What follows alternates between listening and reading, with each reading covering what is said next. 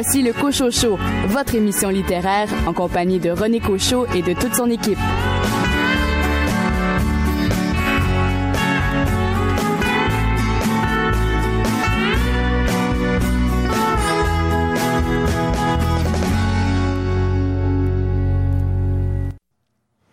Bienvenue à votre rendez-vous littéraire ici René Cochot. Toute l'équipe est bien heureuse de vous accueillir à nouveau pour les deux prochaines heures au cours desquelles vous aurez l'occasion d'entendre plusieurs chroniques ainsi que des entrevues avec notamment au cours des 60 prochaines minutes Sonia Perron qui signe un roman aux éditions Fides qui a pour titre Billy Dicky et pour m'accompagner au cours des 60 prochaines minutes trois chroniqueurs et chroniqueuses à commencer par Raphaël Béadan. Raphaël, vous nous parlez d'un roman d'une moteur d'ici de Sherbrooke.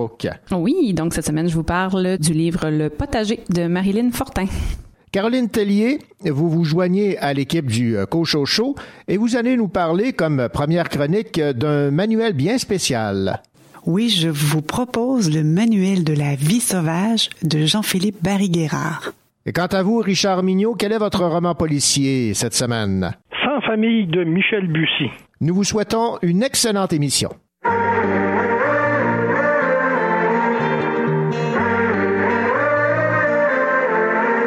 Tu fais le sourd. Et tu pleures quand faut rire. Tu perdu dans les amis. Chacun sa vie. Si personne te relève, pourquoi tu restes assis? Tu te voiles la face. En fait, tu fuis. Tout ira bien. Oublie, avance sans bruit. Hier c'est loin. Maintenant, faut faire ta vie. Tout ira bien. Oublie, avance sans bruit. Regarde au loin. Tu peux faut laisser couler. Faut laisser couler. Faut laisser couler. Faut laisser couler. Couler, couler. Ne retiens pas les gens, vaut mieux les laisser s'en aller. Si je ne suis pas ton genre, tu devrais même pas me calculer. Le temps finira par dire si t'es bien accompagné. T'as assez donné, maintenant laisse couler. Tout ira bien, oublie, avance sans bruit. Hier c'est loin, maintenant faut faire ta vie. Tout ira bien, oublie, avance sans bruit. Regarde au loin, tu peux sourire. Faut laisser couler.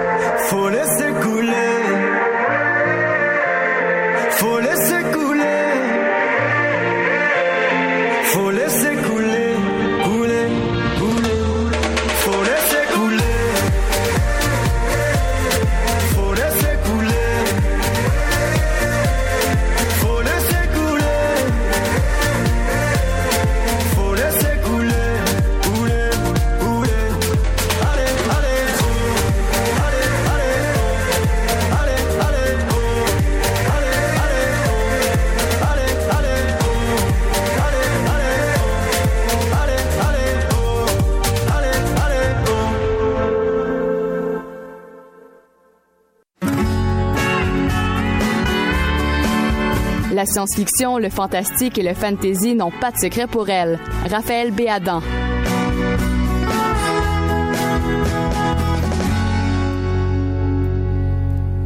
Raphaël Béadan, bien le bonjour. Bonjour René. Raphaël, on va terminer notre tour d'horizon sur les romans, euh, livres finalistes pour le concours Horizon euh, Imaginaire. Nous nous intéressons à l'œuvre, au roman de Marilyn Fortin, auteur de Sherbrooke, chez Québec Amérique, Le Potager. Oui, voilà, ce dernier roman de, la, de la sélection des horizons imaginaires euh, est un récit euh, post-apocalyptique qui s'installe tranquillement pas vite au fil euh, de l'histoire. On y suit le quotidien d'une petite famille qui doit petit à petit réapprendre à survivre dans son monde depuis qu'un virus mortel a commencé à, à s'y propager. Donc on a la mère, Caroline, qui souffre d'anxiété donc, en temps normal, elle est anxieuse. Donc, dans un contexte comme ça, on voit que... C'est accentué, disons. C'est un petit peu accentué, puis elle doit apprendre à, à vivre avec ça. Euh, elle habite avec son conjoint Samuel et ses enfants Thomas et Joseph euh, dans leur quartier. Donc, l'espèce de virus commence à se propager là, un petit peu partout à la ville, tout ça. Donc, ils doivent toujours se promener avec des masques quand ils sortent de la maison. Ça commence à être de, de plus en plus euh, stressant parce que les, les, les, provisions sont rationnées. Et euh, là où le titre prend tout son sens, c'est que dans le quartier où Caroline et sa famille résident, il y a un grand terrain qui devient euh, que, que les, les habitants s'approprient, si on veut, et décident de créer un potager justement pour être capable d'avoir plus de ressources euh, pour nourrir leur, leur famille.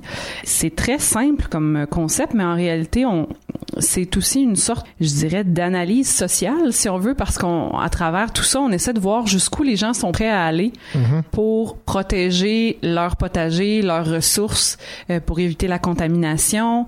Euh, est-ce qu'ils veulent partager avec les autres? Est-ce qu'ils veulent pas? Euh, les gens se découvrent des ressources insoupçonnées.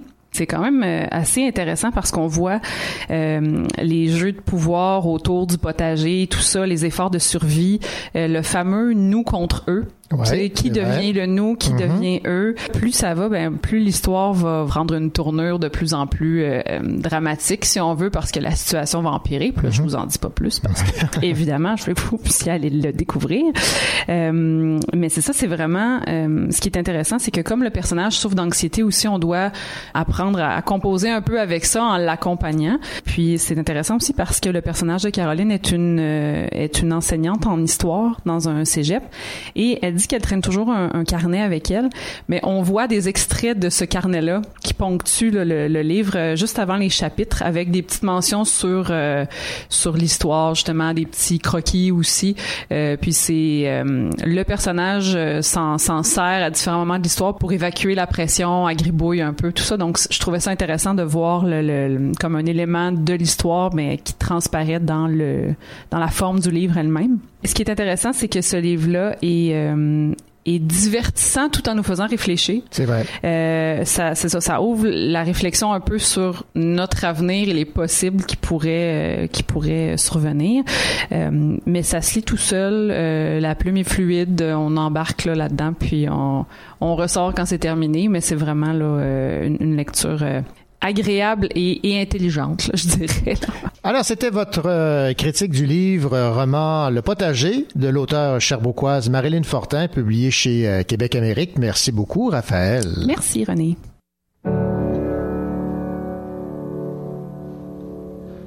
L'ose dire, l'unisson, les espaces et la hauteur sous plafond. Tu me manques, pourtant tu es là. Tu me manques, pourtant tu es là. Le bleu du ciel, l'horizon, les nuages et la hauteur sous plafond. Tu me manques, pourtant tu es là. Tu me manques, pourtant tu es là. On offre notre amour sans condition, sans condition. On souffle notre amour sans illusion, sans illusion.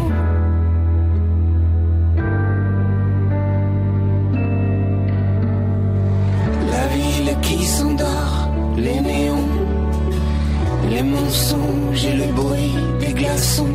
Tu me manques, pourtant tu es là. Tu me manques, pourtant tu es là. On offre notre amour sans condition, sans condition. On souffle notre amour sans illusion, sans illusion.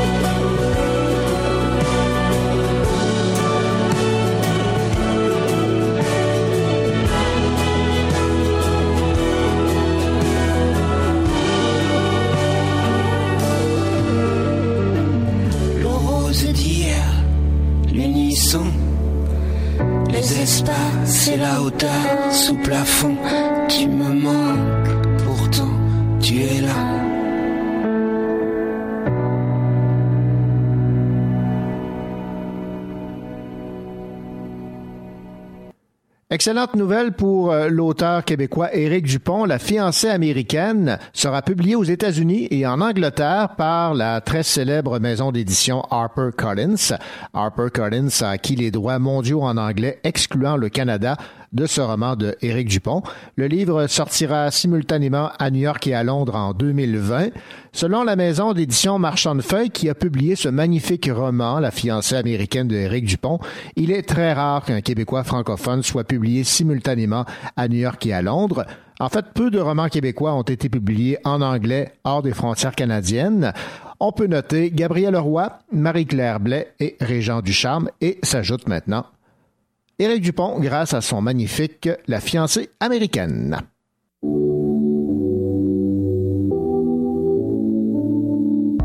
N'existe pas sans son contraire, qui lui semble facile à trouver. Le bonheur n'existe que pour plaire, je le veux. Enfin, je commence à douter d'en avoir vraiment rêvé.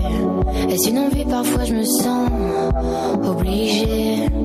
Le spleen n'est plus à la mode, c'est pas compliqué d'être heureux. Le spleen n'est plus à la mode, c'est pas compliqué.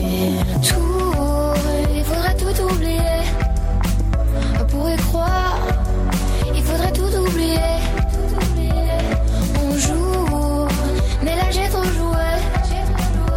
Ce bonheur, si je le veux, je l'aurai. N'existe pas sans son contraire, une jeunesse pleine de sentiments. L'ennui est inconditionnel, je peux ressentir le malaise des gens qui dansent. Essaye d'oublier que tu es seul, vieux souvenir comme la DSL. Et si tout le monde t'a délaissé, ça s'est passé après les sols. Il faudrait tout oublier tout oublier. On joue, mais là j'ai trop joué. Ce bonheur, si je le veux, je l'aurai. Le spleen n'est plus à la mode, c'est pas compliqué d'être heureux. Le spleen n'est plus à la mode, c'est pas compliqué. Le spleen n'est plus à la mode, c'est pas compliqué d'être heureux. Sois juste heureux, si tu le voulais, tu le serais. Que tu es toujours seul. Oublie qu'elle t'a blessé, oublie qu'il t'a trompé, oublie qu'elle t'a perdu tout ce que t'avais. C'est simple, sois juste heureux. Si tu le voulais, tu le serais. Tout, il faudrait tout oublier. Pour y croire, il faudrait tout oublier. On joue, mais là j'ai trop je le veux, je l'aurai.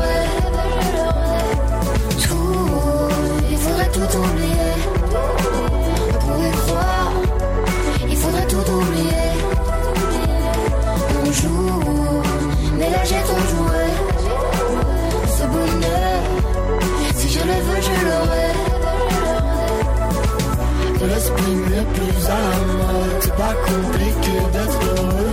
Le spring n'est plus à la mode. C'est pas compliqué. Le spring n'est plus à la mode. C'est pas compliqué d'être Si ça me soit juste heureux, si tu voulais, tu le serais.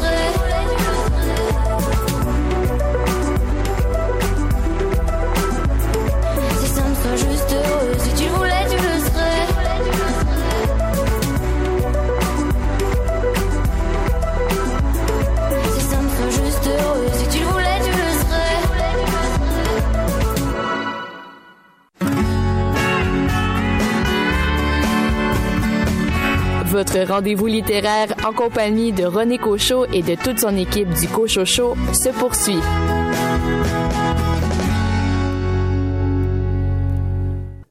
Billy Dickey n'était pour plusieurs qu'un bâtard, et il fallait qu'il parte. Je lui ai promis qu'il n'aurait jamais faim, qu'il serait en sécurité, et qu'un jour il serait le grand Billy Dickey. En 1945, dans un pensionnat autochtone du nord de l'Ontario, Billy Dickey disparaît. 25 ans plus tard, celui qui est bon, un frère défroqué qui a tout vu, se décide enfin à parler. Il craint que celui par qui le mal arrive ne récidive. C'est aussi le temps de payer sa dette envers Billy Dickey. Il se confiera à un jeune enquêteur et à sa collègue qui tenteront, envers et contre tous, de résoudre cette sordide histoire de mœurs dans un Québec en plein bouleversement. Une investigation troublante qui les entraînera sur les routes d'Amérique. C'est le résumé d'un livre qui a pour titre Billy Dickey, signé par Sonia Perron, connue pour ses documentaires à la radio et à la télévision, à Ici Première et à Télé-Québec. Billy Dickey est son premier roman, fruit de quatre années de recherche. Un roman, précise-t-elle, inspiré d'une rencontre marquante avec un homme qui a vécu l'époque des pensionnats autochtones et qui voulait qu'elle raconte son histoire. Je me suis entretenu avec Sonia Perron. Voici donc l'entrevue qu'elle m'a accordée. Moi, par le hasard de la vie, je me suis retrouvée à faire une émission en zone, en milieu autochtone, dans des communautés, pour une émission qui s'appelait Nation à l'époque. C'était une émission à Radio Québec. Ça vous donne les années à peu près. Ouais. À l'époque où c'était pas encore Télé-Québec. Et puis, euh, on allait, mon collègue Alain et moi, on allait donc dans les communautés, particulièrement Mastouillage, qui est notre voisine, qui est la communauté voisine, mais je suis allée aussi dans d'autres communautés. Et euh, dans ces endroits-là, ben, souvent, j'avais pas, euh, il n'y a pas d'hôtel et tout, c'est assez éloigné. Alors, j'avais toujours une personne qui m'aidait sur place, un membre de la communauté qui était impliqué, puis que je savais qu'on m'avait dit que c'était la bonne personne. Alors, cette personne-là, ce- cet homme-là, a été extraordinaire avec moi. Je suis allée plusieurs fois pour du repérage, parce qu'à l'époque, c'était de la télé que je faisais. Et puis, il m'a donné, à un moment donné, un vendredi, je me rappelle, j'avais passé la semaine là. Le vendredi, il m'a donné une lettre. On était dehors. Marqué dans ma vie, dans mon, dans ma tête à jamais. Et puis, il m'a dit, Sonia, je te donne quelque chose de précieux. C'est, euh, j'ai écrit ça. Je veux pas que tu le lises tout de suite. Mais j'aimerais ça que tu parles de notre histoire, de mon histoire. C'était plus dans le sens large de l'histoire. Alors moi, je suis partie, j'ai traversé le pont, parce qu'il y avait un pont. Je me suis retrouvée de l'autre côté, puis là, j'ai fait non, non, non, faut que je lise tout de suite. Et j'ai lu. Puis c'était l'histoire d'un enfant qui avait perdu son nom euh, et qui racontait ses histoires euh, de pensionnat, assez brièvement quand même, mais qui parlait surtout de l'amour qu'il avait eu quand même du français. C'était curieux parce que c'était beau en même temps dans cette lettre-là, et en même temps de l'horreur qu'il avait vécu avec les abus qu'il avait vécu. Alors vous imaginez, bon, j'ai fait des choses, des reportages suite à ça, mais ça m'a habité longtemps, longtemps. Et puis quand j'en parlais aux gens, les gens connaissaient pas l'histoire des pensionnats au Québec. On en savait un peu plus dans l'Ouest, mais ici c'était comme des années 90 là, je passais quasiment pour une illuminée. Alors euh, probablement que c'est pour ça que d'abord je suis quelqu'un qui aime avoir les faits. Alors j'ai fouillé, fouillé, ça, ça se dit même pas là, c'est comme un peu obsessif chez moi, mais je suis allée chercher l'information, l'information la plus proche. J'ai rencontré beaucoup de gens. J'ai construit un imaginaire autour de cet événement-là. C'est beaucoup. Quand on confie à quelqu'un une histoire, c'est comme tout le temps là. Il y a beaucoup de choses dans votre roman, euh, Sonia Perron, dans Billy Dickey. Il y a évidemment euh, les abus sexuels dont ont, dont ont été victimes euh, certains euh, de ces autochtones. Et il y a évidemment le, le déracinement, le fait qu'on voulait en faire des blancs. Là, je vais vous citer. Il est impératif de tuer l'Indien dans, dans l'enfant afin que celui-ci puisse intégrer le monde des blancs, un monde où on respecte Dieu, un monde sans luxure, sans péché. On n'est pas loin du génocide culturel. Là. Je suis, pas, je suis vraiment pas une historienne, mais j'ai lu une phrase qui m'a marqué parce que euh, paraît-il que les pensionnats, ça nous vient un peu des États-Unis. Parce qu'au lieu de mettre le budget dans la guerre, on l'a mis dans la construction d'écoles résidentielles, un peu qu'on appelait à l'époque. Et il y a quelqu'un qui avait dit, on peut pas être en guerre avec un, avec un peuple dont on détient les enfants. C'est épouvantable comme phrase, mais j'ai lu aussi ça. Et tout ça, c'est plus dans la Commission royale d'enquête sur les peuples autochtones. Et c'est tout là que j'ai vu, bon, les extraits de, en tout cas, tout cet imaginaire-là, oui, c'est une histoire, mais ces phrases-là, cette phrase-là que vous avez dite, c'est pratiquement la réalité qu'il y avait, euh, qu'on disait en 1920, en 1930, 1940. Et ce ne sont pas que des cas isolés. On parle de 150 000 enfants arrachés à leur famille, à leur communauté, placés dans 139 établissements au pays. Ça a commencé tôt, hein. Et c'était beaucoup. Il y avait quand même, moi, je, le dis dans le livre, il n'y a pas quand même que de la méchanceté dans ce, désir-là. Ils voulaient quand même éduquer les enfants, les parents aussi. Certains parents voulaient aussi que leurs enfants soient éduqués et confiaient l'enfant. Mais malheureusement, on a confié les enfants à des gens qui en ont pas vraiment pris soin. Qu'on voulait justement euh, détruire l'Indien, bon, dans l'enfant et tout. Alors on les envoyait dans des places de fous à- où il faisait froid, où les écoles étaient mal faites, où le taux de mortalité était effarant, de- des maladies, il y en a eu, j'en ai lu des documents, des enfants qui meurent. C'est- C'était un milieu de travail, imaginez-vous quand même. Il y avait certaines personnes là-dedans qui étaient de bonne foi, d'autres malheureusement qui trouvaient une belle belle porte là pour euh, ça, pour faire des choses pas très pas très catholiques si on peut dire. Alors tu sais, c'est tout ça aussi l'univers des pensionnats. À tel point qu'on changeait le nom de ces Oui. jeunes autochtones. Dans le cas de votre personnage principal, Billy Dickey, c'était Jean Lacombe. Oui, puis c'est le père qui l'a nommé comme ça Voilà. parce que je le dis pas c'est pas écrit dans l'histoire, mais je parle un peu d'un père spécial qui allait dans les communautés. Je parle du père Albert Lacombe, qui est un grand missionnaire quand même, c'est un, un, un. Et c'est pour ça que le, prêtre, dans le fond, a donné Lacombe, parce que souvent, ils faisaient ça, les prêtres. C'est qu'ils prenaient un nom d'un évêque, puis ils mettaient un prénom ordinaire, mais souvent aussi, ils construisaient comme la charité. C'est comme ça que qu'est arrivée l'idée de Jean Lacombe, avec le père qui avait comme vu Jean Lacombe, euh, le, le père Lacombe, pardon, euh, en train de faire euh, euh, auprès des autochtones et tout. Vous parliez donc de ces conditions dans lesquelles ces enfants euh, euh, vivaient. Je vais vous citer en page 29. Les enfants avaient toujours faim, nous aussi. Le vol de nourriture était fréquent, même le personnel du pensionnat. Il fallait mettre sous clé les provisions. Il faisait froid, surtout au début. Avec le temps, on a bouché des trous, calfeutré les murs, mais ce froid s'obstinait à nous rendre la vie ardue. On a même connu le feu et dû reconstruire en partie le soubassement. Donc, ça, nous donne un, indice de ce à quoi étaient confrontés ces jeunes qu'on déracinait déjà de leur demeure. C'est très cru ce que j'écris, mais c'était comme ça. C'était comme ça parce que, écoutez, construire dans le Nord, on, met ça en 1930, 1920, peu importe. Ici, au Québec, on avait entre autres Fort-Georges, qui était sur une île. Puis, euh, je pense que les années, c'est 1930 quelques, là, que ça a ouvert. Vous imaginez aller construire un pensionnat là-bas? C'était complexe. Et puis, j'ai lu, moi, des documents de Fort-Georges où les prêtres faisaient venir par euh, bateau des vaches, une vache, euh, euh, des, des, plantes pour pousser, essayer de faire pousser quelque chose. Assez fou. Je voyais les achats, là, tu acheter du maïs, c'est pas d'affaires à planter, parce qu'il y avait quand même un jardin, il y avait des vaches un peu, un bœuf. C'était des endroits très difficiles là, pour les gens qui y vivaient. Puis les vols de nourriture, je l'ai lu, les, les conditions de travail des enseignants, écoutez, il y en avait là-dedans 40% à peu près, je pense 35 ou 40% qui n'avaient pas fini leur douzième année. Fait que, tu sais, c'était c'était pas beaucoup instruit souvent. Il y en a qui venaient, qui étaient pas toujours clean. Il y avait beaucoup de laïcs aussi, de temps en temps, qui se faut pas beaucoup, mais il y avait des laïcs qui se faufilaient, qui étaient pas toujours clean aussi. C'était pas une vie facile pour les gens qui y travaillaient. C'était une vie horrible pour les petits minous. Parce que les enfants, vous imaginez, je les petits minous parce que j'ai beaucoup de tendresse pour ces enfants-là, mais vous imaginez, ils allaient à l'école le matin et l'après-midi, ils travaillaient pour le pensionnat. C'était une drôle de façon d'éduquer les enfants, là. Mais moi, ce qui me touche le plus aussi, c'est euh, on m'avait raconté euh, un, leader d'une communauté, euh, un monsieur très intéressant d'ailleurs, je pense qu'il écrit, euh, on peut lire même ses écrits, Charles Coucou. Charles m'avait dit sur le bord de la voie ferrée, j'étais en reportage télé, et puis il m'avait expliqué, puis c'était comme dans le milieu de nulle part. là. Quand je vous dis milieu de nulle part, il y a des arbres tout le tour, puis il y a, un, un chemin de fer. Fait qu'il dit, on était là, tous les enfants, on attendait, puis disons, on embarquait toute la gang, puis on partait pour 10 mois. C'est énorme, là, tu sais. Et là, il disait, tu imagines, le village, il n'y avait plus de bruit. J'ai trouvé tellement l'image forte, il n'y avait plus d'enfants, il n'y avait plus de bruit. Tout ce, ce- ce vide-là était très dur pour les parents. et imaginez les, les petits qui reviennent, puis en plus, ils comprennent pas ce que vous dites.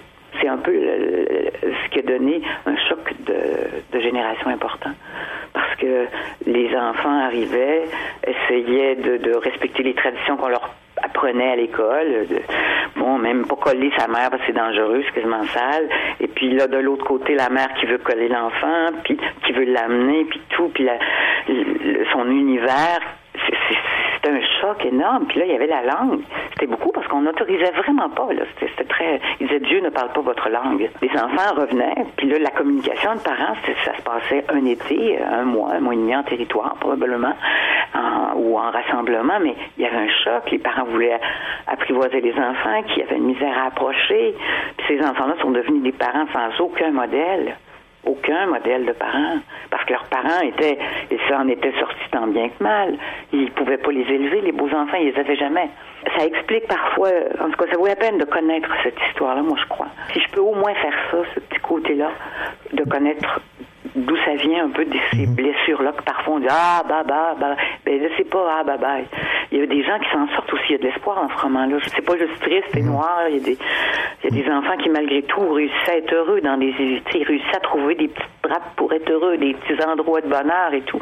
Alors, ça fait partie aussi de mon histoire. Il fallait aussi que l'histoire soit. Que, que, vous ayez le goût d'aller jusqu'au bout pour connaître, pour connaître comme il faut euh, ce qui est passé. Eh bien, sur ces paroles, Sonia Perron, je vous remercie. Je peux dire que c'est mission accomplie. Je rappelle le titre de votre roman, Billy d'équipe, publié aux éditions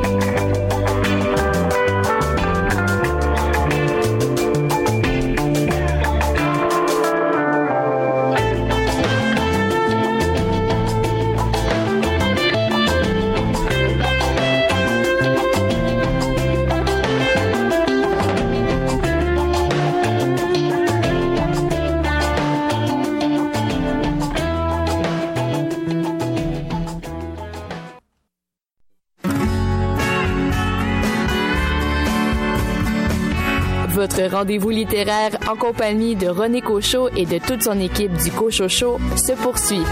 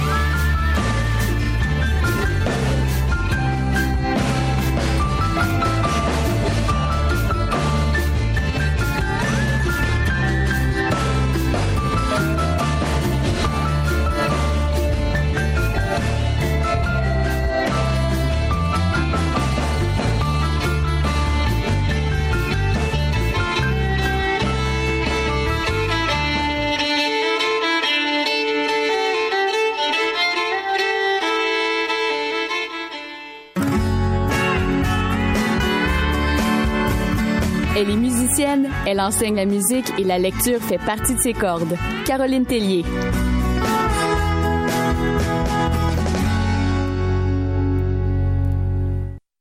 Il a été sélectionné parmi les coups de cœur des libraires indépendants pour le mois de mars. C'est Manuel de la vie sauvage aux éditions de ta mère de Jean-Philippe Barry-Guérard et c'est le choix cette semaine de Caroline Tellier. Caroline, un livre qui vous a plu. On pourrait peut-être, dans un premier temps, là, nous, nous résumer un peu l'histoire. C'est quoi, là, ce, ce livre? Alors, en fait, le, le livre, en gros, c'est l'histoire de Kevin, qui vient de Thetford Mines, d'une famille aisée. Euh, il étudie à Brébeuf au début du roman.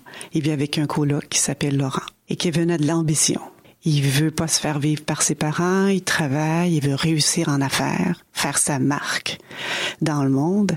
Et il commence à la dure avec un, disons, gestionnaire immobilier, un monsieur Yves. Je vais vous aussi lire un petit quelque chose que Yves lui dit. C'est un dialogue. Avoir été à ta place, j'aurais développé le système, puis je serais venu me voir pour me le vendre, puis on aurait une relation fournisseur-client.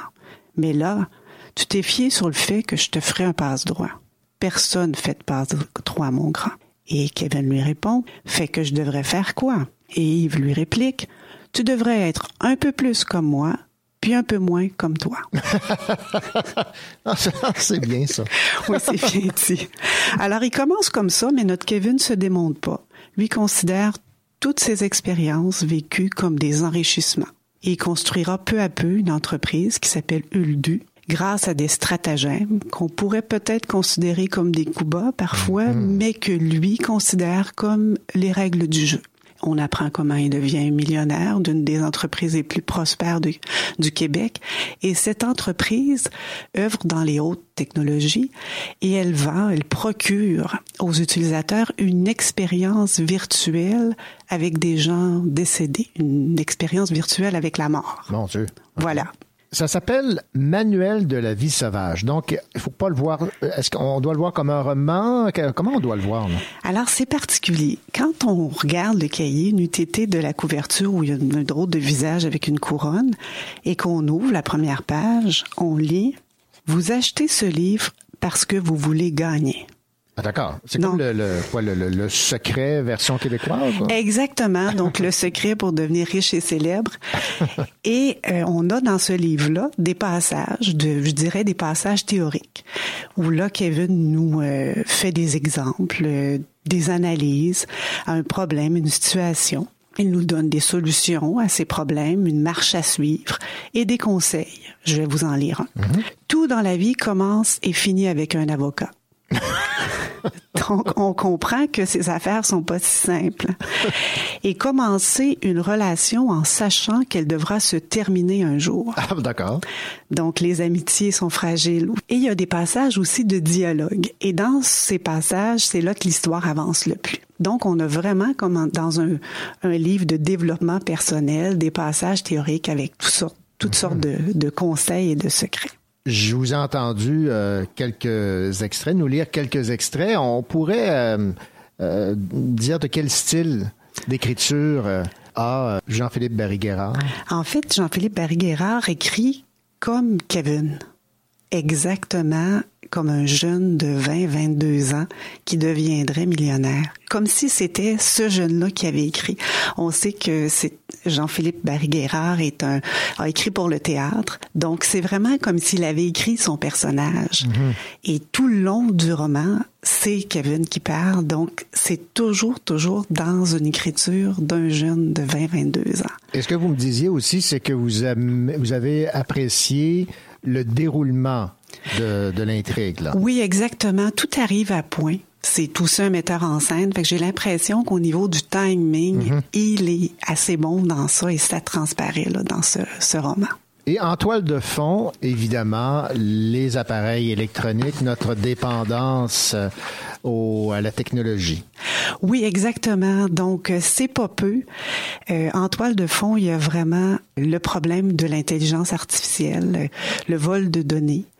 Euh, qu'est-ce qu'on fait finalement avec tout ce qu'on écrit, tous les courriels, euh, mm. nos petits mots sur Twitter, nos tweets, nos sur Facebook? Alors qu'est-ce qui arrive si quelqu'un prend tout ça et en fait quelque chose? Donc il y a ça. Il y a aussi tout en toile de fond les problèmes qui peuvent arriver en entreprise. Donc, l'éthique en affaires, je vais vous lire un, juste sur le sexisme. Oui, allez-y. Vous allez grincer des dents. C'est dégueulasse que les femmes aient encore à faire ça aujourd'hui. Mais ce sera encore plus dégueulasse que les femmes se privent d'avancement parce que les règles sont sexistes. Eve a compris qu'elle a beaucoup plus à gagner en jouant selon des règles qui ne lui plaisent pas nécessairement, plutôt qu'en gaspillant de l'énergie à essayer de les changer. Et pour ça, je l'admire beaucoup. Il y a un peu de provocation là, dans tout ça. là. Oui, pas mal, pas mal. oui. Donc, euh, c'est ça, on a vraiment beaucoup, beaucoup de choses qui sont au goût du jour, auxquelles on parle beaucoup ces temps-ci. Ouais. Alors, beaucoup de questionnements. Euh, ça, c'est un livre qui vraiment est drôle, amusant, mais qui nous fait réfléchir. Donc, euh, la, la cible est atteinte. Oui, ah oui, tout à fait. Jean-Philippe Barry-Guérard, Manuel de la vie sauvage aux éditions de Tamac, qui est d'ailleurs, le, je le rappelle, l'un des coups de cœur des libraires indépendants du mois de mars. Et on va se laisser à Caroline avec une chanson de, de circonstance. Hein? Oui, tout à fait. Alors, euh, j'ai choisi Le monde est virtuel de Serge Fiori, donc vraiment au goût du jour. Merci Caroline.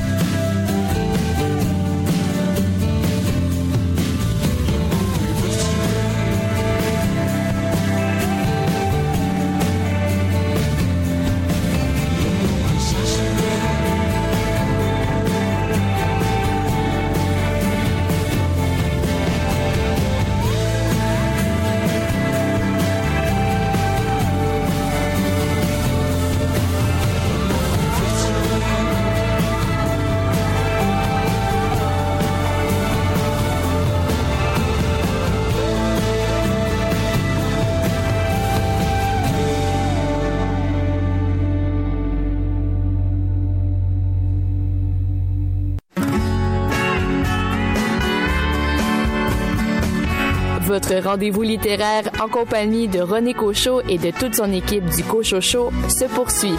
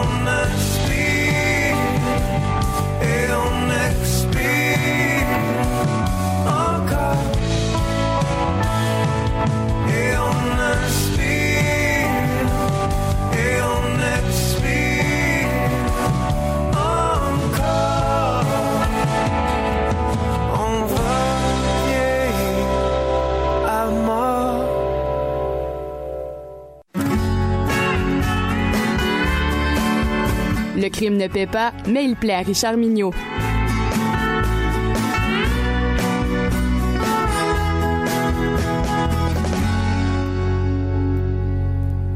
Richard Mignot, je vous salue. Bonjour, Monsieur Cochot, vous allez bien? Ça va très bien, ça va en fait comme un bon roman policier. Excellent, ça. Donc, ça va bien, ça va bien finir. voilà. On va parler d'un livre qui a pour titre euh, Sans famille, et c'est de Michel Bussy cette semaine. Exactement. Michel Bussy, c'est un des auteurs les plus lus en France. Le journal Le Figaro affirme qu'il est le troisième écrivain en termes de nombre de livres vendus. Depuis 2011, avec Les Nymphéas Noirs, chaque roman de lui est un immense succès. Je vous rappelle quelques titres en passant si euh, ça vous intéresse. N'oubliez jamais Maman a tort, on la trouvait plutôt jolie. Donc, euh, des, des livres à succès à chaque fois. Sans famille, c'est son plus récent roman. C'est une histoire qui se passe sur une île, une île complètement inventée qu'il a nommée l'île Mornecée. Donc, ça se passe quelque part en Normandie. Sur cette île, il y a un phare, un centre pénitentiaire, les ruines d'un abbaye, un village, un hameau, un camp de vacances. Donc, euh, tout ce qu'il faut pour passer un petit bon temps. Il y a même un traversier qui assure la liaison avec le continent, donc il n'y a pas de pont. Deux détenus s'échappent de la prison, ce qui met de l'ombre un peu sur l'atmosphère ensoleillée des vacanciers de l'île. Une chasse à l'homme s'amorce donc dans les îles, un peu partout. Pendant ce temps-là, il y a un jeune garçon Colin Rimy, qui fréquente sans intérêt, mais alors sans plaisir aussi, le camp de vacances. Lui, il est né sur l'île. Il y est resté toute son enfance. Mais à six ans, les drames se sont succédés. Suicide de son père, accident mortel de sa mère, il est adopté par son oncle et sa tante, et à 15 ans, aujourd'hui, il revient sur l'île avec l'intention de mieux comprendre ce qui s'est passé il y a une dizaine d'années. Puis un jour, par hasard, il aperçoit qui? Son père, au volant d'une camionnette. Alors, tout est remis en question. Il y a juste une question qui se pose. La vérité, elle se cache où? Mhm. Et quel impact l'évasion des deux criminels aura-t-elle sur la recherche de Colin? Michel Bussy aborde dans ce roman haletant un de ses thèmes fétiches, la découverte des secrets de famille. C'est toujours intéressant, hein? Ouais, ouais, absolument le jeune Colin fera tout en son possible pour déterrer les événements qui ont bouleversé son enfance, au détriment de ceux qui l'entourent et qui veulent bien garder ses, secrets enfouis.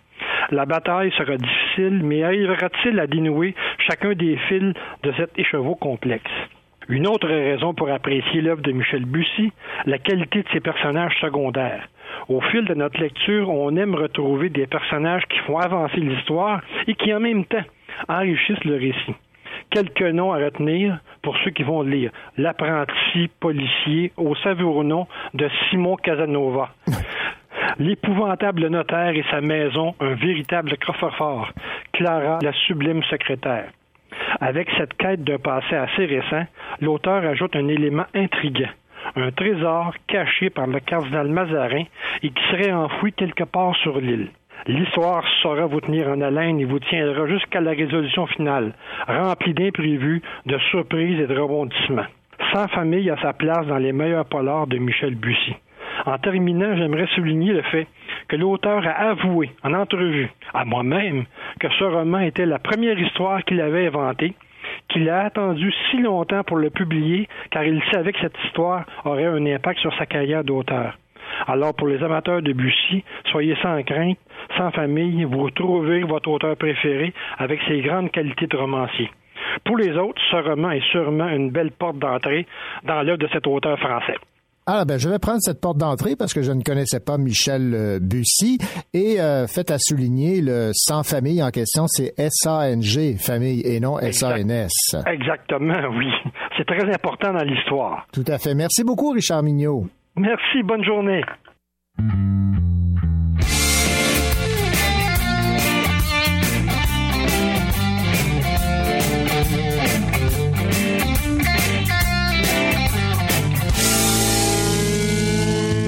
Ah ben en un autre sous dans le royaume de la denteuse de fauve. Dent cassée, était bourré, fait ton collier, qu'est-ce qu'il dit? Ah ben gadon, c'est jean Comme ça, toi aussi, tu t'es perdu en chemin, viens donc parker ton char à côté du mien. J'ai du crise de bon pote, on va se rouler des joints, pis tomber d'un pop jusqu'aux lueurs du matin. Ça fait une coupe d'années j'ai oublié l'idée d'aller jouer dehors, c'est passé pour moi. Mais toi, mon gars, tu pourrais y arriver, t'as l'air malin, en forme, en santé. Ah ouais, saute, Jean qui saute. Reste pas ici, mon gars, c'est pas une vie pour toi. Et puis, fais-toi-en pas pour nous autres. Va jouer dehors, va jouer dehors. Ouais, saute, Jean qui saute. Reste ici, mon gars, c'est pour toi. Puis, pas pour nous autres. Puis si tu restes ici, encore les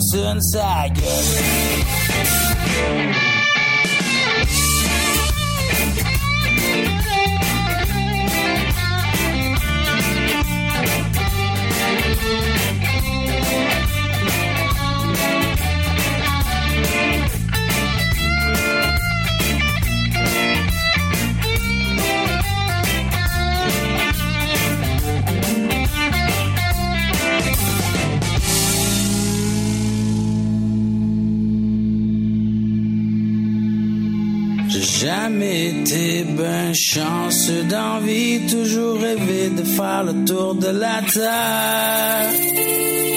Mais j'ai grandi sur la rue des Caries, jamais connu mon père ni ma mère. Je peux déjà parcourir le monde et errer au gré des secondes. S'il fallait qu'un jour tu t'ennuies, rappelle-toi qu'ici c'est toujours la nuit. Ouais, saute, qui saute. Reste pas ici, mon pas une vie pour toi. Et puis, fais-toi-en pas pour nous autres. Va jouer dehors, va jouer dehors. Ah ouais, saute, qui saute. Reste pas ici, mon gars, pas une vie pour toi. Et puis, fais-toi-en pas pour nous autres. Fais-le donc pour toi. Puis un petit peu pour moi.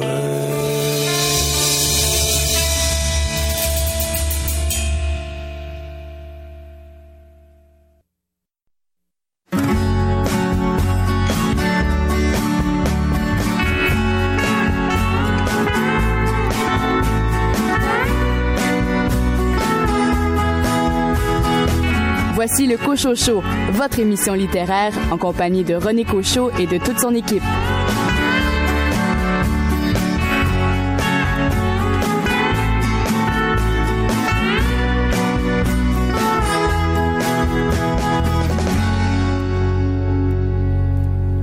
Bienvenue à cette deuxième heure de votre rendez-vous euh, littéraire. Au cours des 60 prochaines minutes, vous aurez l'occasion d'entendre Billy Robinson. Billy, vous allez nous euh, parler d'un livre qui euh, s'est mérité l'un des prix de création littéraire de la ville de Québec et du Salon international du livre de Québec. Ce que je peux vous en dire, c'est que, bien sûr, avec le, titre faune, euh, on peut penser aux, aux, animaux, mais on peut aussi penser à, tout ce qui l'entoure. C'est vraiment magnifique comme livre, en fait. Et euh, moi, je vous dis, je vous le conseille vraiment. C'est une de mes grosses surprises là, de l'année dernière. Et au cours de cette même heure d'émission, l'entretien que m'avait accordé Éric Plamondon à propos de son roman Takawan, qui a remporté le prix France-Québec 2018.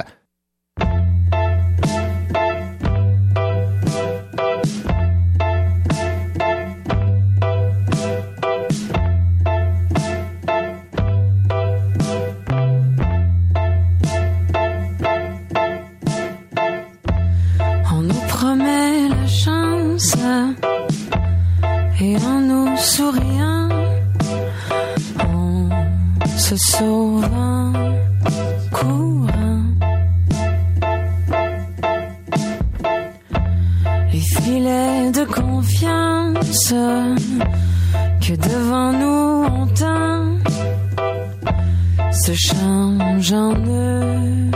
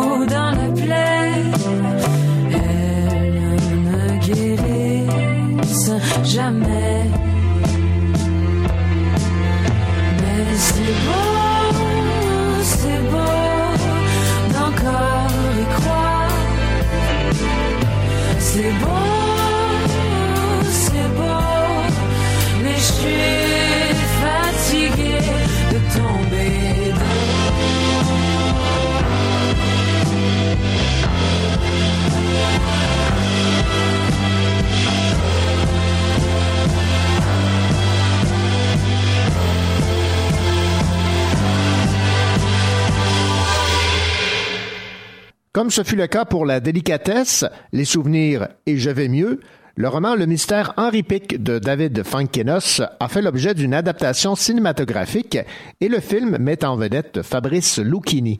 Dans Le mystère Henri Pic, une jeune éditrice découvre une perle, voire un chef-d'œuvre, un ouvrage écrit par un inconnu, un dénommé Henri Pic, et ce dans une bibliothèque de Bretagne où on retrouve des livres qui ont été refusés par des maisons d'édition.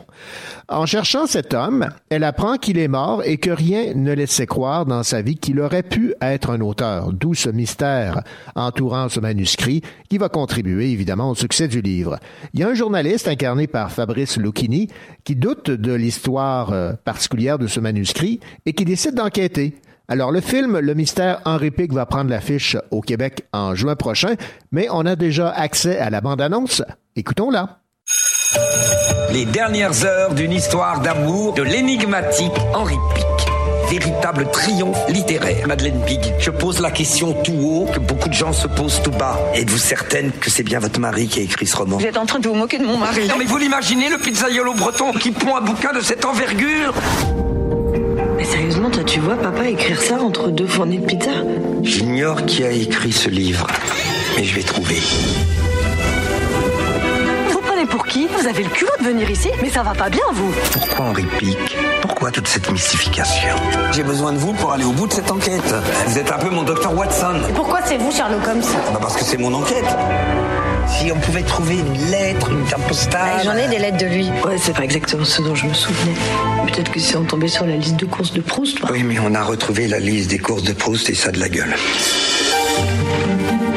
Regardez. Henri Pic a emporté son secret dans la tombe. Acceptez-le. Vous allez arrêter d'emmerder ma fille. Bah, vous allez quand même pas nous menacer avec votre binette. Non, ça c'est une serre-faute. J'ai presque tout perdu avec ce bouquin. Vous êtes en train de bouleverser nos vies. C'est ce livre qui bouleverse nos vies, non? Pensez pas, Joséphine C'est la fin du monde à tous les jours. Mais des enfants jouent dans la cour. C'est la fin du monde, mais on s'en fout. Il y en aura d'autres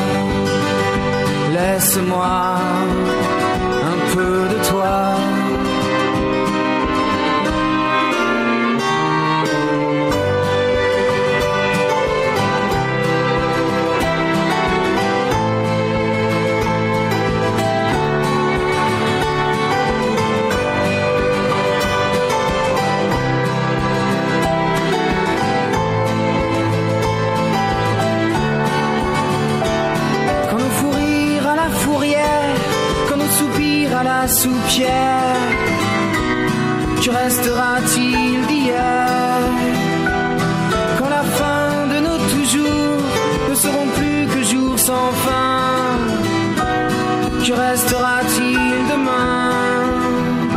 Laisse-moi un peu de toi, une part de ton regard, un éclat de ta voix.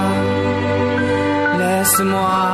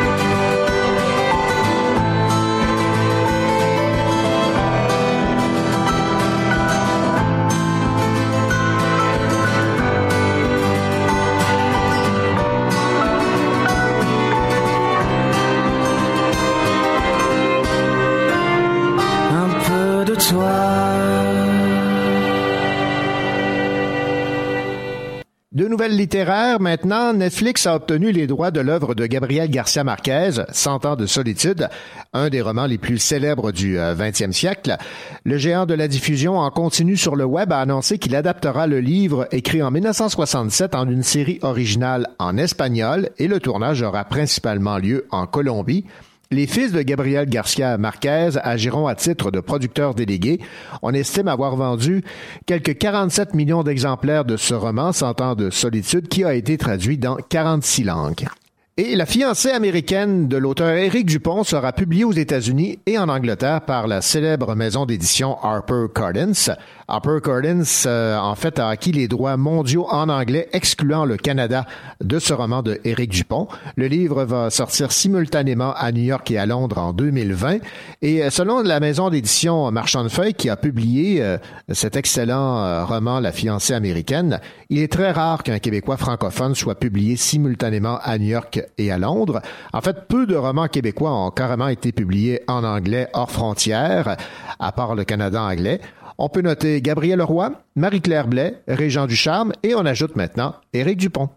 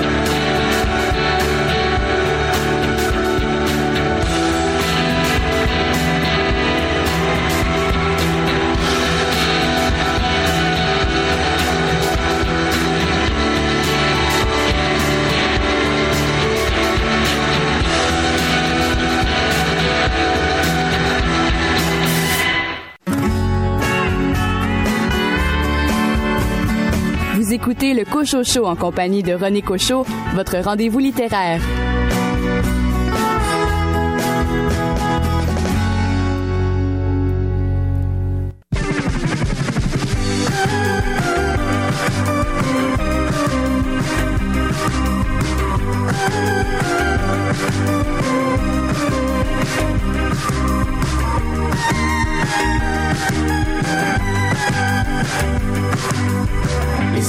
Effaçait nos plus grands chagrins. On se réfugiait dans les souterrains D'une galaxie proche de l'infini. Tu me dis qu'il vaut mieux oublier notre histoire pour un nouveau départ, un nouveau départ, un nouveau départ, un.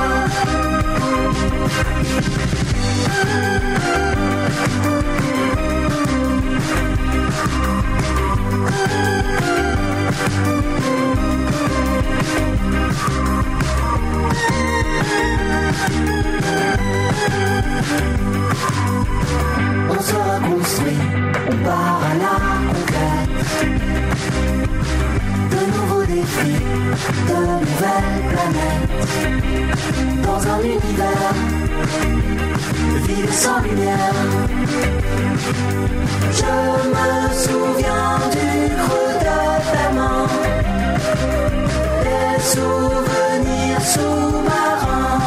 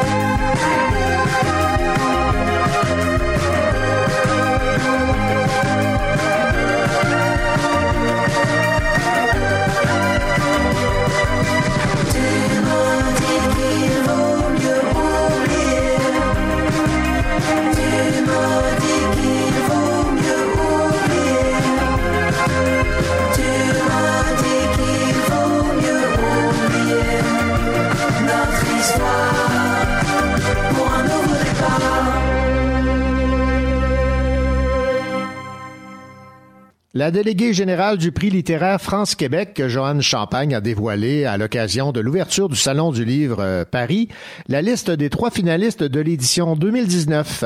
Alors, les trois finalistes sont les écrivements de Mathieu Simard publiés aux éditions Alto, L'enfer de Sylvie Drapeau chez Leméac, de même que le dernier chalet de Yvon Rivard, également publié chez euh, Leméac. C'est ces trois livres qui ont été euh, retenus. Et le lauréat sera annoncé fin novembre pour la première fois dans le cadre du Salon du Livre de Montréal. Le vainqueur de la précédente édition, Éric Plamondon, distingué pour son roman Takawan paru aux éditions Le Cartanier au Canada et chez Kidam en France, s'est vu officiellement remettre à cette même occasion le prix France-Québec 2018 ainsi qu'une bourse de 5000 euros. Le prix France-Québec, créé en 1998 à l'initiative de la Fédération France-Québec Francophonie, est un prix de lecteurs visant à promouvoir la littérature québécoise en France. Après une première sélection effectuée par un jury de professionnels du livre et de représentants de la Fédération, les trois romans finalistes seront lus dans les régions françaises avant un vote final qui sera tenu en octobre. Et parlant de Éric Plamondon, eh bien, sachez que j'ai la chance d'avoir sur ma table de chevet son tout nouveau roman publié chez Kidam en France. J'ai bien hâte de le lire et de vous en parler parce que j'avais beaucoup aimé le roman Takawan, qui s'est mérité d'ailleurs le prix littéraire France-Québec 2018.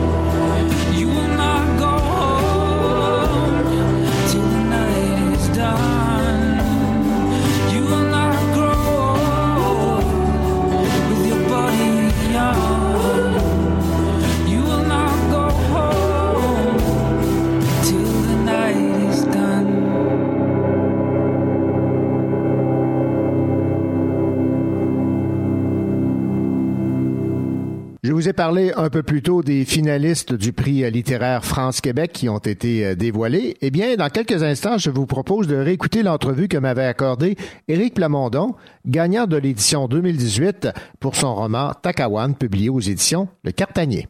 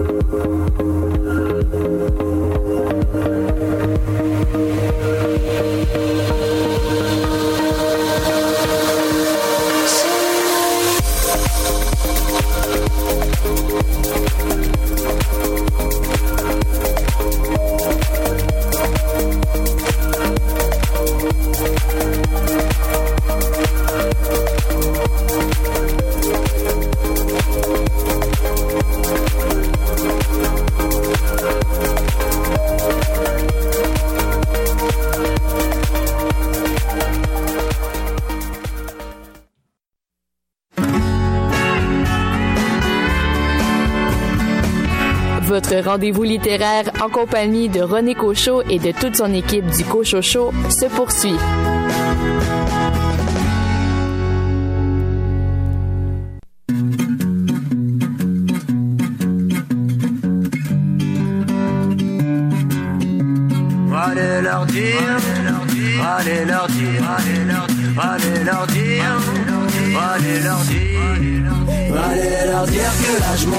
Suis pas d'humeur, je suis pas dans le coup. Moi je veux partir, aller voir ailleurs, je veux voir du pays, sortir de ce trou. Je veux juste faire les 400 coups. Allez viens avec moi, on tente le coup. On n'a rien à perdre, on est jeunes et fous, le monde nous tend les bras, un point c'est tout. Un point c'est tout, un point c'est tout, un point c'est tout, un point c'est tout. Ça fait longtemps que j'aimerais partir de ce petit village qui m'a vu grandir. Je connais la route, les chemins, le moindre recoin. Y a plus rien qui me retient à part mon pote Lucien. On se connaît depuis l'époque, puis le bac à sable. La morvonne et les billes cachées dans le cartable. Dans la cour d'école, on les a rendus folles. Je compte même plus le temps passé en heure de colle. Bien sûr que j'ai fait pleurer ma mère, mon père, ma tante et ma grand-mère. Je suis comme je suis, un petit schnappant qui aime bien avoir la tête en l'air. Allez leur dire que là je m'en fous, je suis plus d'humeur, je suis plus dans le coup. Moi je veux partir, aller voir ailleurs, je veux voir du pays, sortir de ce trou. Allez leur dire que là je m'en fous, je suis pas d'humeur, je suis pas dans le coup. Moi je veux partir, aller voir ailleurs, je veux voir du pays, sortir de ce trou. Je veux juste faire les 400 coups. Allez viens avec moi, on tente le coup. On n'a rien à perdre, on est jeunes et fous, le monde nous tend les bras, un point c'est tout. Un point c'est tout, un point c'est tout, un point c'est tout, un point c'est tout. On a fait un groupe depuis 2-3 semaines avec les copains, on aimerait faire quelques scènes, mais bon pour l'instant y a rien. On s'entraîne dans le garage, les voisins pour des fous nous prennent. Je veux connaître notre style, un mélange de pop, reggae, variété, avec une touche d'hip-hop. Hiver comme été, qu'on est qu'une bande de potes. Et crois-moi, c'est sûr qu'on va marquer l'époque. Comprends que je ne veux pas rester planté là pour pousser qu'il faut savoir se planter. Pour l'instant, je te l'accorde, je n'ai qu'un plan A. Mais qui sait demain, j'aurai peut-être un plan B. Allez leur dire que là, je m'en fous, je suis pas d'humeur, non. Je suis pas dans le coup, moi je veux juste partir. Aller voir ailleurs, je veux voir du pays, sortir de ce trou. Allez leur dire que là je m'en fous, je suis pas d'humeur, je suis pas dans le coup. Moi je veux partir, aller voir ailleurs, je veux voir du pays, sortir de ce trou. Je veux juste faire les 400 coups. Allez viens avec moi, on tente le coup. On n'a rien à perdre, on est jeunes et fous, le monde nous tend les bras, d'un point c'est tout. Allez leur dire, allez leur dire, allez leur dire, allez leur dire, allez leur dire, allez leur dire, allez leur dire, allez leur dire, allez leur dire, allez leur dire, allez leur dire. On n'a rien à perdre, on est jeunes et fous, le monde nous tend les bras, d'un point c'est tout, tout. Allez leur dire que là je m'en fous, je suis pas d'humeur, je suis pas dans le coup. Moi je veux partir, aller voir ailleurs, je veux voir du pays, sortir de ce trou. Je veux juste faire les 400 coups. Allez viens avec moi, on tente le coup. On n'a rien à perdre, on est jeunes et fous, le monde nous tend les bras, d'un point c'est tout.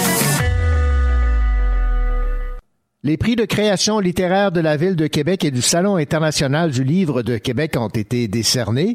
Ces prix, rappelons-le, visent à faire rayonner les auteurs de la Ville de Québec ainsi que leur travail. Le prix dans la catégorie littérature jeunesse a été décerné à Sandra Dussault pour son roman Le Programme, publié aux éditions Québec Amérique. Dans la catégorie essai, c'est Thomas Au-Saint-Pierre qui a remporté le titre pour euh, Miley Cyrus et les malheureux du siècle, publié aux éditions Atelier 10. Et dans la catégorie littérature adulte, le prix a été remis à Christiane Vadnet euh, pour sa première œuvre, un recueil de nouvelles, publié chez Alto, Faune. Écoutons ce que notre libraire adoré, Billy Robinson, libraire à la librairie de Verdun, pense de ce recueil de Christiane Vadnet. C'est vraiment un, recueil vraiment percutant. Ce que je peux vous en dire, c'est que, bien sûr, avec le, titre Faune, euh, on peut penser aux, aux, animaux, mais on peut aussi penser à, tout ce qui l'entoure. Et euh, elle joue vraiment. Moi, j'adore lorsque les, les, les, recueils de nouvelles, en fait, ont un thème qui est central. Et celui-ci, ben, c'est bien sûr, c'est les animaux, mais euh, Est-ce que l'humain n'est pas un animal lui aussi? Alors, on est vraiment, on joue entre la dystopie, entre euh, la forêt, la nature, mais aussi, euh, bien sûr, la ville. C'est cru, c'est dur, c'est souvent très, très froid, mais en même temps, c'est d'une beauté euh, dans l'écriture. C'est vraiment, c'est séduisant. Il y a vraiment des scènes vraiment marquantes. moi, j'ai été vraiment, là, vraiment, je l'ai lu d'une traite. J'ai pas été capable de, de m'arrêter. Je voulais le savourer. Et en fait, ça a fait tout l'effet contraire. Je voulais, j'en voulais, j'en voulais, j'en voulais, j'en voulais encore plus. Donc, euh, on est vraiment aux, limites, là, comme je vous dis, d'un peu, il y a un peu de, de, de fiction, mais en même de, science-fiction, même de fantastique. Et euh, bien sûr, euh, avec cette belle poésie-là en même temps de, de l'être humain, de, de ses travers. Alors, euh, c'était magnifique. C'est, je, je, moi, je, ne suis qu'impatient à la suite des choses pour euh, Christiane Vadnet, qui va sûrement nous, nous, nous produire des choses encore plus intéressantes, encore plus intéressantes dans les prochaines années, je dirais. Mais jetez-vous sur Faune euh, et entrez dans cet univers-là et vous en serez vraiment euh, surpris et surtout euh, vous allez vouloir euh, en, parler.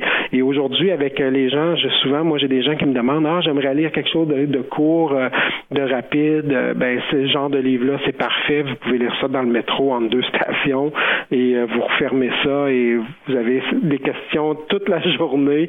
Alors, euh, ça vous reste en tête. C'est vraiment magnifique comme livre, en fait. Et euh, moi, je vous dis, je vous le conseille vraiment. C'est une de mes grosses surprises là, de l'année dernière. Billy, merci beaucoup pour cette recommandation de lecture. Merci à vous. Au revoir. Elle me dit la vie me traîne, me gauche et me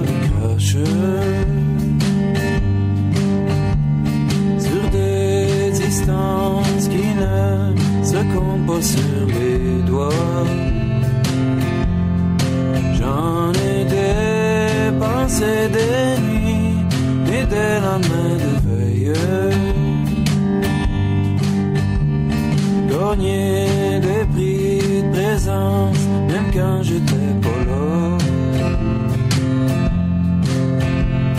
Dommage que tu sois pris, j'embrasse mieux que je parle.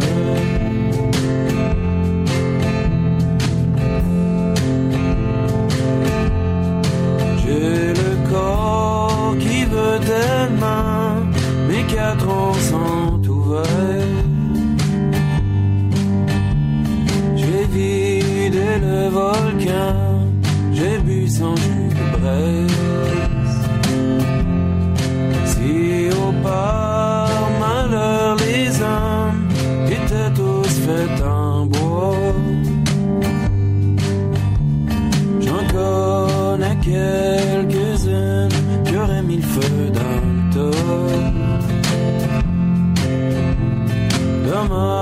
Que tu sois pris, j'embrasse mieux que je parle.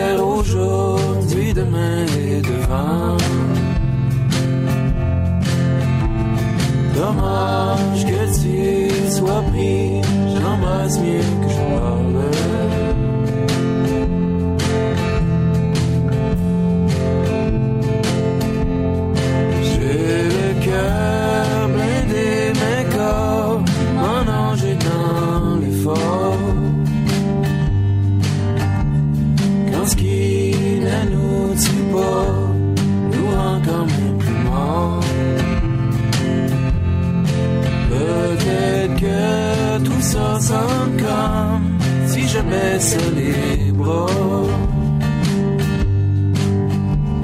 En vrai, c'est juste que j'ai personne à mettre dedans. Dommage que tu sois pris, j'embrasse mieux que je parle.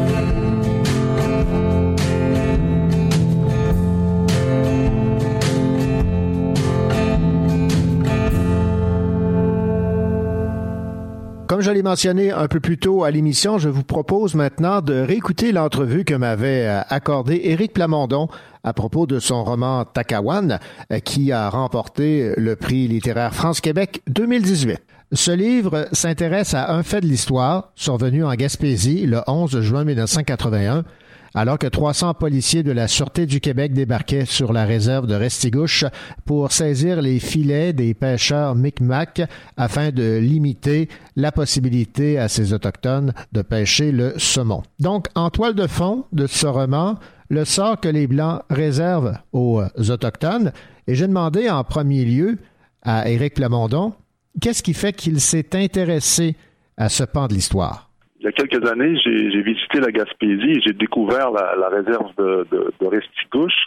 Et euh, je me suis rendu compte que j'étais encore plus ignorant que que le, les Français avec qui euh, je partageais mon quotidien en France, parce que souvent on me parlait des, des, des, des visites qu'on avait fait au Québec. On dit ah, je, connais telle affaire des Indiens, puis telle chose, puis je suis allé sur telle réserve, tu dois connaître ça, toi aussi, comme tel Québécois. Puis à chaque fois, j'étais obligé de leur dire euh, non, là, t'en sais plus que moi. Alors euh, déjà, c'était un petit peu déstabilisant. Et donc, euh, je me suis rendu compte que je que je, que je connaissais pas grand chose, que ça qu'on ne m'avait jamais appris ça à l'école, qu'on m'en avait jamais parlé.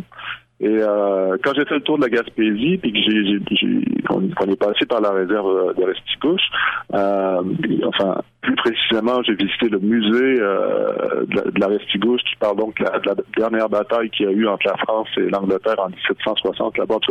J'avais, tout à coup, il y avait tout un pan de l'histoire qui s'ouvrait devant moi. Et euh, c'est, ça l'élément déclencheur. Déjà d'un, premier récit, d'une novella que j'ai écrit, euh, en 2012, qui s'appelait justement Restigouche. Et après, euh, l'envie de faire le roman Takawan.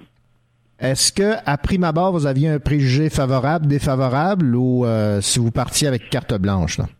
Je pense que je partais avec carte blanche, même si euh, dans ma vie de tous les jours, je suis toujours dans, dans, un peu dans le combat de David contre Goliath. Je suis toujours euh, un peu plus pour David. Vous savez, c'est comme, comme dans Star Wars. Hein. On est on, est plus pour souvent pour les rebelles que pour l'empire.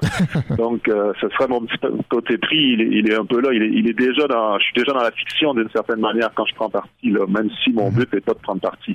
Vous avez beaucoup de respect, Eric Lamondon, pour les Autochtones et les Micmacs en particulier. Je vais vous citer en page 29 pour le démontrer. Pendant le Moyen Âge, on défend aux meuniers et autres maîtres de moulins de bloquer entièrement une rivière. Il est obligatoire de laisser un espace de montaison pour le saumon. Celui qui ne respecte pas cette règle est passible d'emprisonnement, et ainsi de suite, sur chaque rivière, de chaque pays jusqu'au Nouveau Monde, quand l'homme blanc et la femme blanche font la rencontre d'un peuple qui n'a jamais eu besoin de réfréner son avidité par des lois, depuis des millénaires, la sagesse de l'évidence suffit à ce peuple, si on pêche trop de poissons cette année, il y en aura moins l'année prochaine. Si on pêche trop de poissons pendant des années, un jour, il n'y en aura plus. Et oui, ben, je pense que c'est la sagesse des Micmacs, c'est la sagesse des peuples ancestraux un peu sur toute la planète à une certaine époque aussi. De toute façon, c'est vrai que je parle précisément des Micmacs de cette réserve, mais il y a plein de choses aussi, je pense, qui sont qui sont universelles là-dedans. Vous dénoncez aussi, Éric Lamondon, dans Takawan, le sort qu'on réserve aux Autochtones, et je vais vous citer en page 35.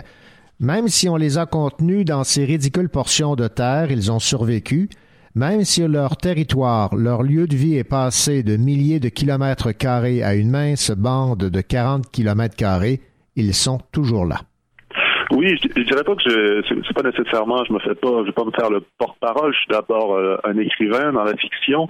Euh, c'est pas une charge. Pense que là, c'est, c'est on est on est plus dans la description d'une réalité que dans que dans un, parti pris. Ça, pour moi, c'est, c'est, là où on est rendu. Et effectivement, ça peut s'appliquer à à tout ce qui a été par la colonisation au 19e siècle. Effectivement, moi, je me penche sur la question du Québec qui m'intéresse plus.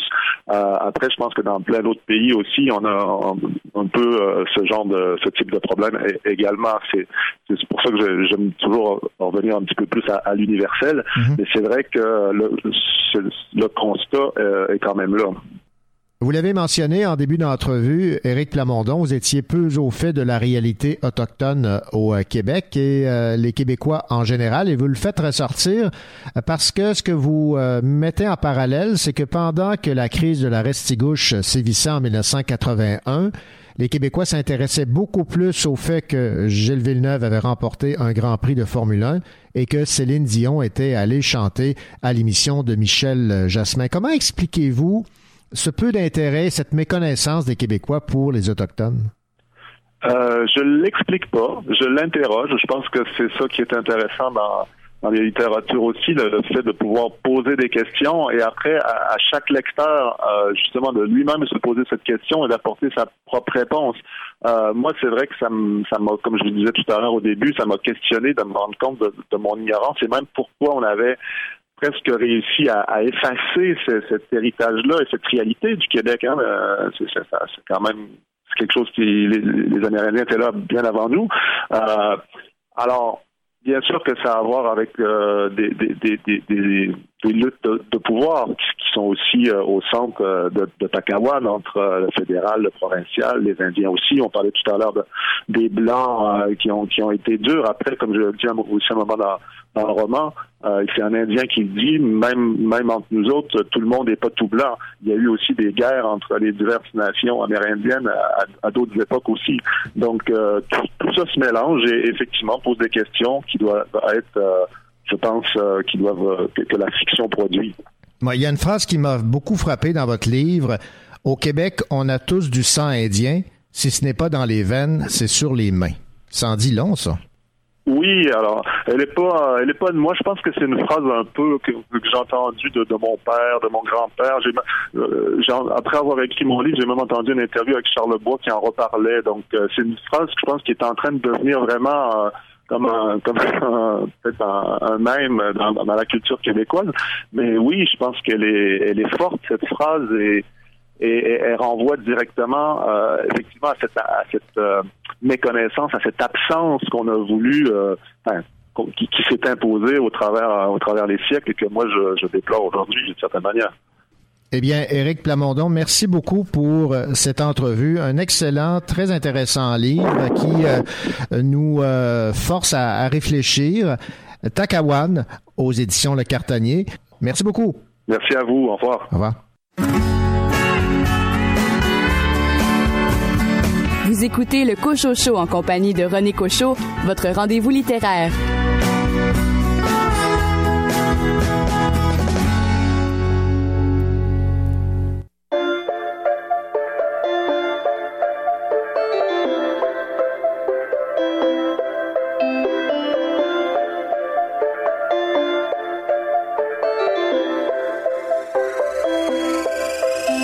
Elle a pas patiné dans un cœur pas c'était écrit sur papa appuyé. En amour, papa, pas de pitié. Des tonnes de liasses éparpillées. Plein de factures, pas patriées. Il tape pas pour la patrie, mais que pour elle et la fratrie. Elle, elle hallucine sur la vie de ses copines, sur la vie de ses cousines.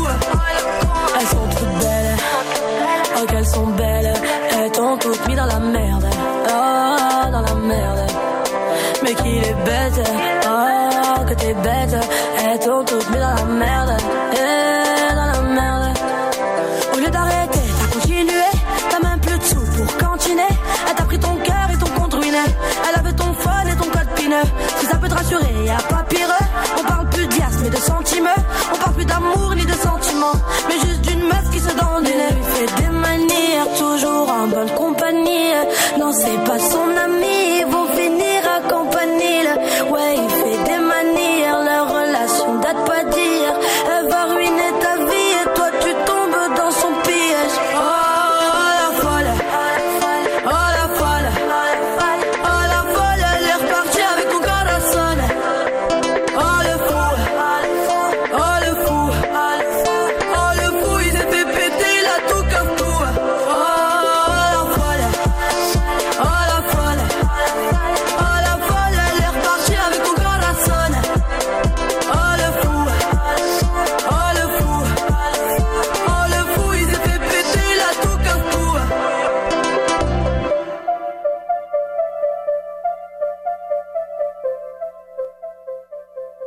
Votre émission littéraire Le Cochocho se termine dans quelques instants. J'espère que le contenu euh, vous a plu. J'ai déjà hâte de vous retrouver, ainsi que toute l'équipe euh, la semaine prochaine, alors que nous aurons plein d'entrevues, plein de chroniques à vous euh, présenter. Je vous rappelle évidemment que si vous avez raté une entrevue, une chronique, vous avez le goût de l'entendre ou de la réécouter, eh bien c'est possible grâce à la magie du balado. Allez, bonne semaine et surtout, n'oubliez pas, bonne lecture.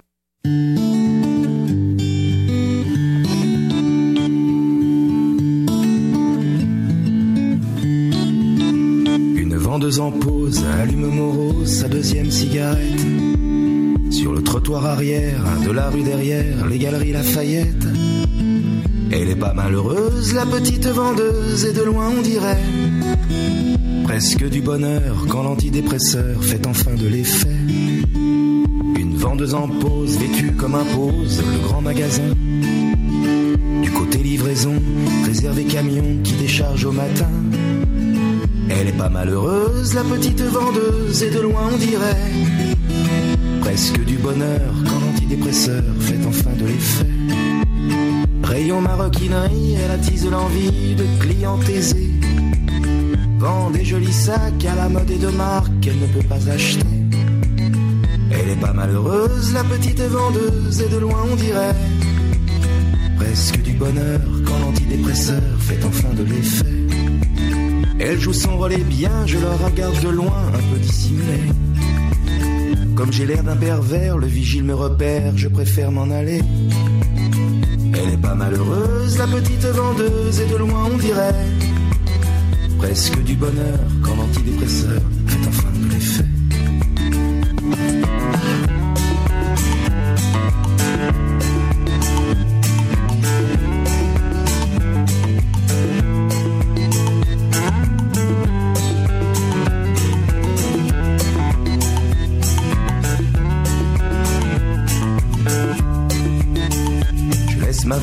Ma vendeuse à ses babioles coûteuses, à mes souvenirs.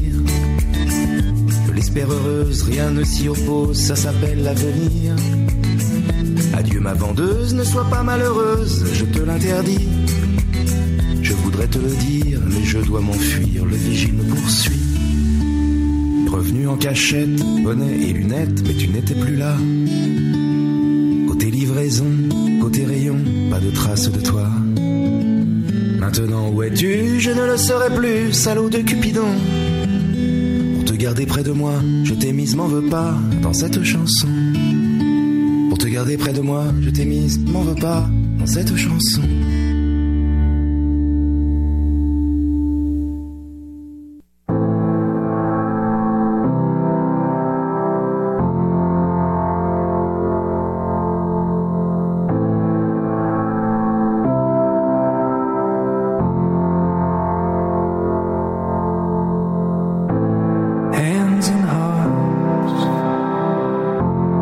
whisper